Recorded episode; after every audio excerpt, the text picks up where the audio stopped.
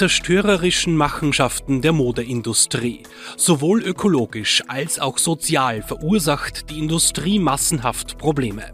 Für ein Kilo Kleidung werden 23 Kilogramm an Treibhausgasemissionen produziert.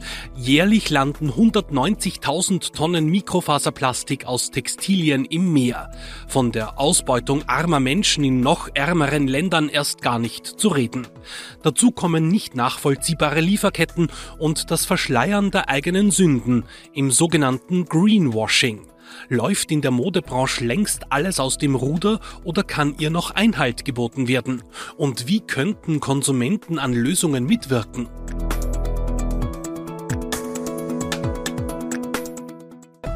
Zu diesem Thema heute bei mir im Profil-Talk Sebastian Hofer und Christian Reiner vom Profil. Schön, dass ihr beide da seid, freue mich. Greenwashing, Sebastian, zum einen mal, was heißt dieser Be Begriff genau und zum anderen, wie betreibt das die Modeindustrie? Greenwashing ist äh, ein Marketingphänomen. Äh, Unternehmen äh, verschleiern sozusagen ihre Sünden, indem sie sich als nachhaltig darstellen oder als nachhaltiger als sie eigentlich sind. Also das betrifft jetzt soziale Probleme, ökologische Probleme. Ähm, und äh, die Techniken, die dabei angewendet werden, sind äh, natürlich sehr, sehr fein ziseliert und äh, für, für Laien auch schw tatsächlich schwer zu durchschauen. Also da geht es dann wirklich um Feinheiten im, im, Nachhaltigkeitsbericht, der möglicherweise in schönen Bildern und äh, vielen Worten erklärt, wie nachhaltig das Unternehmen ist und wie Umweltschutz betrieben wird.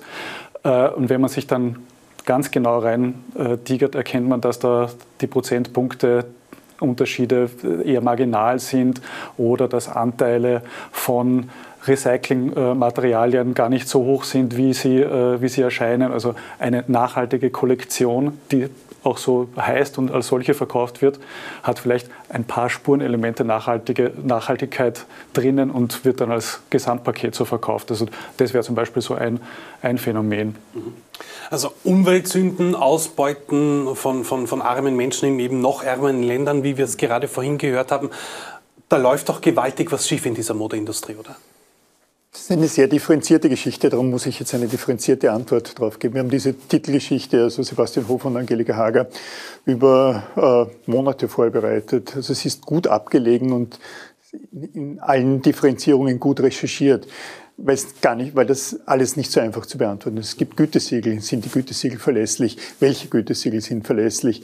Äh, wir vergleichen zwei T-Shirts. Auf die Titelseite werden wir vermutlich zwei T-Shirts äh, stellen. Auf dem einen steht gut, auf dem anderen steht böse. Auch das ist relativ.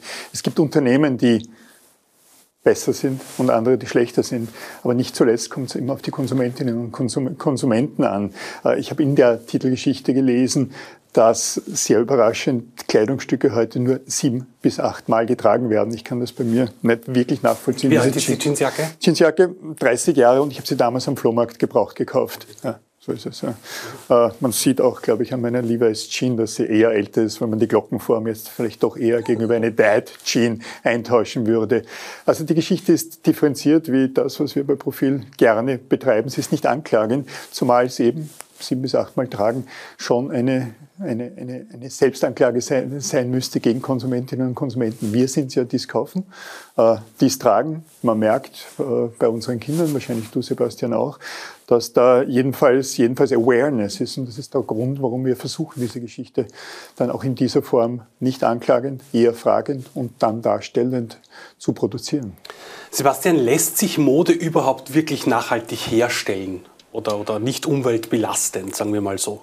Das ist natürlich möglich, äh, ist äh, aber auch gleichzeitig eine Kostenfrage. Und äh, die meisten großen weltweit operierenden Unternehmen agieren halt nach dem Fast Fashion Prinzip mittlerweile. Fast Fashion heißt schnelle, große Umsätze müssen produziert werden. Das ist natürlich nur in einer sehr arbeitsteiligen, in großen, langen Lieferketten organisierten Struktur möglich. Und hier wird es schwierig. Also da kann man sich dann vielleicht auf einen, einen Bereich sozusagen fokussieren und Bio-Baumwolle anbieten. Mhm. Das Problem ist, dass, man vielleicht bei der, dass es bei der Zertifizierung dieser Bio-Baumwolle, wie auch Recherchen ergeben haben, äh, leider auch Korruption oder, oder Betrug vorherrscht. Also äh, Indien ist einer der größten Produzenten von Bio-Baumwolle mittlerweile. Mhm. Also, insgesamt von Baumwolle, aber auch der Anteil von Bio-Baumwolle steigt. Äh, das Problem ist, äh, dass offenbar tatsächlich erhebliche Anteile dieser vermeintlichen Bio-Baumwolle ganz konventionell hergestellte Baumwolle sind.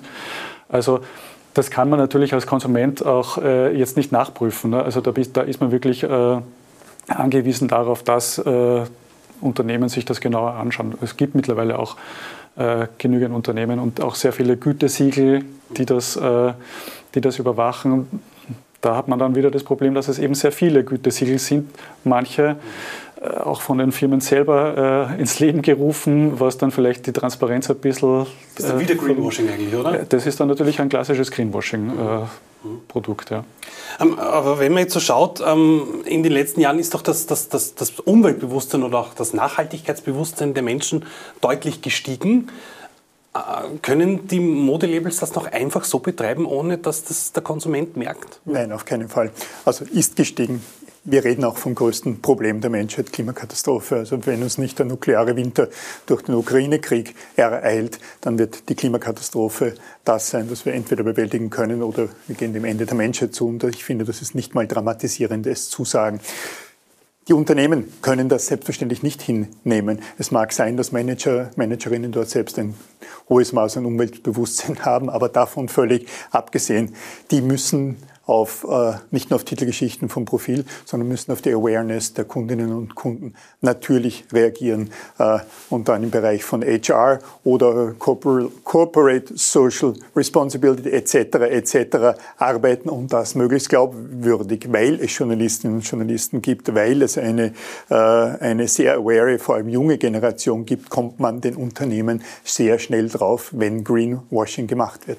Der andere Bereich ist, und der wird auch angesprochen, ist der legistische Bereich. Also die EU zum Beispiel arbeitet gerade dann, daran oder ist in der Endfertigung einer Überarbeitung des Lieferkettengesetzes. Da geht es dann unter anderem darum, dass die Endproduzenten, nicht, nicht die, die, die Endkonsumenten, also hier die verkaufenden Unternehmen, zum Beispiel Zara, H&M etc., dafür verantwortlich, was in den Vorstufen passiert wurde. Gab es dort äh, Umweltsünden, gab es dort äh, Kinderarbeit in einer Form, wie wir sie nicht wollen, etc. Das heißt, die Verantwortung liegt dann auch legal äh, beim Unternehmen, das die Letztveredler, aber vor allem die, Letzt, äh, äh, die, die, die Letztvertreiber sind. Also aus dieser Mischung äh, Politik auf der einen Seite vor allem, aber Awareness der, der Kundinnen und Kunden äh, muss Besseres werden. Selbst sollte es äh, grün produziert werden am anderen Ende der Welt, es wird dann doch um die halbe Welt geschippert, ähm, muss man ja auch dazu sagen. Selbstverständlich auch ein Problem, wie, wie wohl man das, wir gehen da nicht sehr, in, in diesem Fall nicht, nicht im Detail darauf, darauf ein. Äh, die Frage, abseits von Textil die Frage, ob äh, in, in, Klimahäu in, in erwärmten Glashäusern äh, produzierte Erdbeeren besser, also umweltverträglicher sind als Spanien importierte die einen langen Weg hinter sich haben, muss man, muss man auch mal diskutieren. Also auch nicht sehr einfach. Wir haben eben dieses Greenwashing ist ja darauf angelegt, dass der Konsument getäuscht wird. Zum einen, äh, zum zweiten Gütesiegel ohne Ende, wo man nicht mehr durchblickt. Aber was kann jetzt der Konsument, was kann ich jetzt wirklich aktiv dazu tun, dass ich schaue, dass meine Mode nachhaltig ist? Du musst einerseits äh, dir bewusst machen, dass es keine 100% Lösung gibt. Also äh, du wirst irgendwas falsch machen, mutmaßlich. Mhm. Ähm, eine Möglichkeit wäre, weniger zu kaufen. Also Greenwashing zielt ja darauf ab, äh, dich sozusagen beim Kauf abzuholen und zum weiter und immer, immer wieder kaufen äh, zu verführen. Ähm, natürlich, wer weniger kauft, wer gebrauchte äh, Mode kauft, äh, wer Sachen repariert, trägt natürlich bei, äh, nachhaltiger zu leben. Ne? Ähm, gleichzeitig kann man sich durchaus irgendwie auch sozusagen selbst in die Verantwortung nehmen und äh, auch mal bewusst oder aus Kostengründen oder weil es halt gerade nicht anders geht, äh, böse Mode kaufen äh, und sie vielleicht dann einfach öfter als sieben bis acht Mal tragen, dann ist auch schon wieder was gewonnen. Also es, man muss sich ein bisschen, bisschen durch, äh, durch diesen Dschungel durchwagen und vielleicht eben diese Awareness pflegen, dann ist schon was gewonnen. Wie gesagt, 100 Prozent ist schwierig und man sollte auch nicht dieses 100% Ziel vor Augen haben, weil, weil man dann natürlich in die Frustration geführt wird, wenn, ja. wenn man immer wieder Fehler macht. Aber sind Kontrollen vielleicht auch zu wenig streng? Müsste da vielleicht auch seitens der Politik mehr passieren, dass es nachhaltiger produziert wird und dass dieses Greenwashing nicht so betrieben wird, wie es derzeit betrieben wird? Die Politik auf EU-Ebene, auf globaler Ebene sieht das, sieht das Problem ja. Also auch wiederum nicht so, dass Politiker jetzt unbedingt von, von, von hehren Motiven getrieben werden, aber die sehen, dass die Bevölkerungen, dass die jungen Leute das erwarten. Also da passiert einiges. Im Endeffekt ist es aber so, wie der, wie der Sebastian sagt, es geht darum, dass die Konsumentinnen und Konsumenten als, als solche äh, aware sind und, in, und ihren Konsum, in dem Fall von Textilien, darauf darauf einstellen. Es muss klar sein, und das können nur wir Journalistinnen und Journalisten darstellen, dass es Greenwashing gibt. Es muss darüber hinaus auch klar sein, was für mich überraschend war, wie hoch der Anteil der Textilindustrie im weitesten Sinne an der am Verbrauch der Ressourcen, äh, an, an Umweltsünden insgesamt beteiligt ist. Sind das 20, 30 Prozent, Sebastian? Ich, war, war, ich fand die, die, die Zahl so überraschend. Äh, bei den Treibhausemissionen ist es, ist es in, diesem, in, diesem, in dieser Größenordnung, das stimmt, ja. Ich glaube, das, das weiß niemand, es ist gewaltig. Und darum ist es die Aufgabe von uns Journalisten, das, das darzustellen und Menschen dazu anzuregen, darüber nachzudenken, was sie tun und ob sie wirklich Kleidungsstücke sieben bis achtmal tragen oder aber oder äh, über mehrere Jahrzehnte. über Jahrzehnte, ja. Oder Lederhosen über 100 Jahre. Dankeschön euch beiden. Ähm, alles über die Sünden der Modeindustrie, über Greenwashing etc. lesen Sie im aktuellen Profil. Schauen Sie da rein, wie auch bei uns. Danke fürs Zusehen. Bis zum nächsten Mal.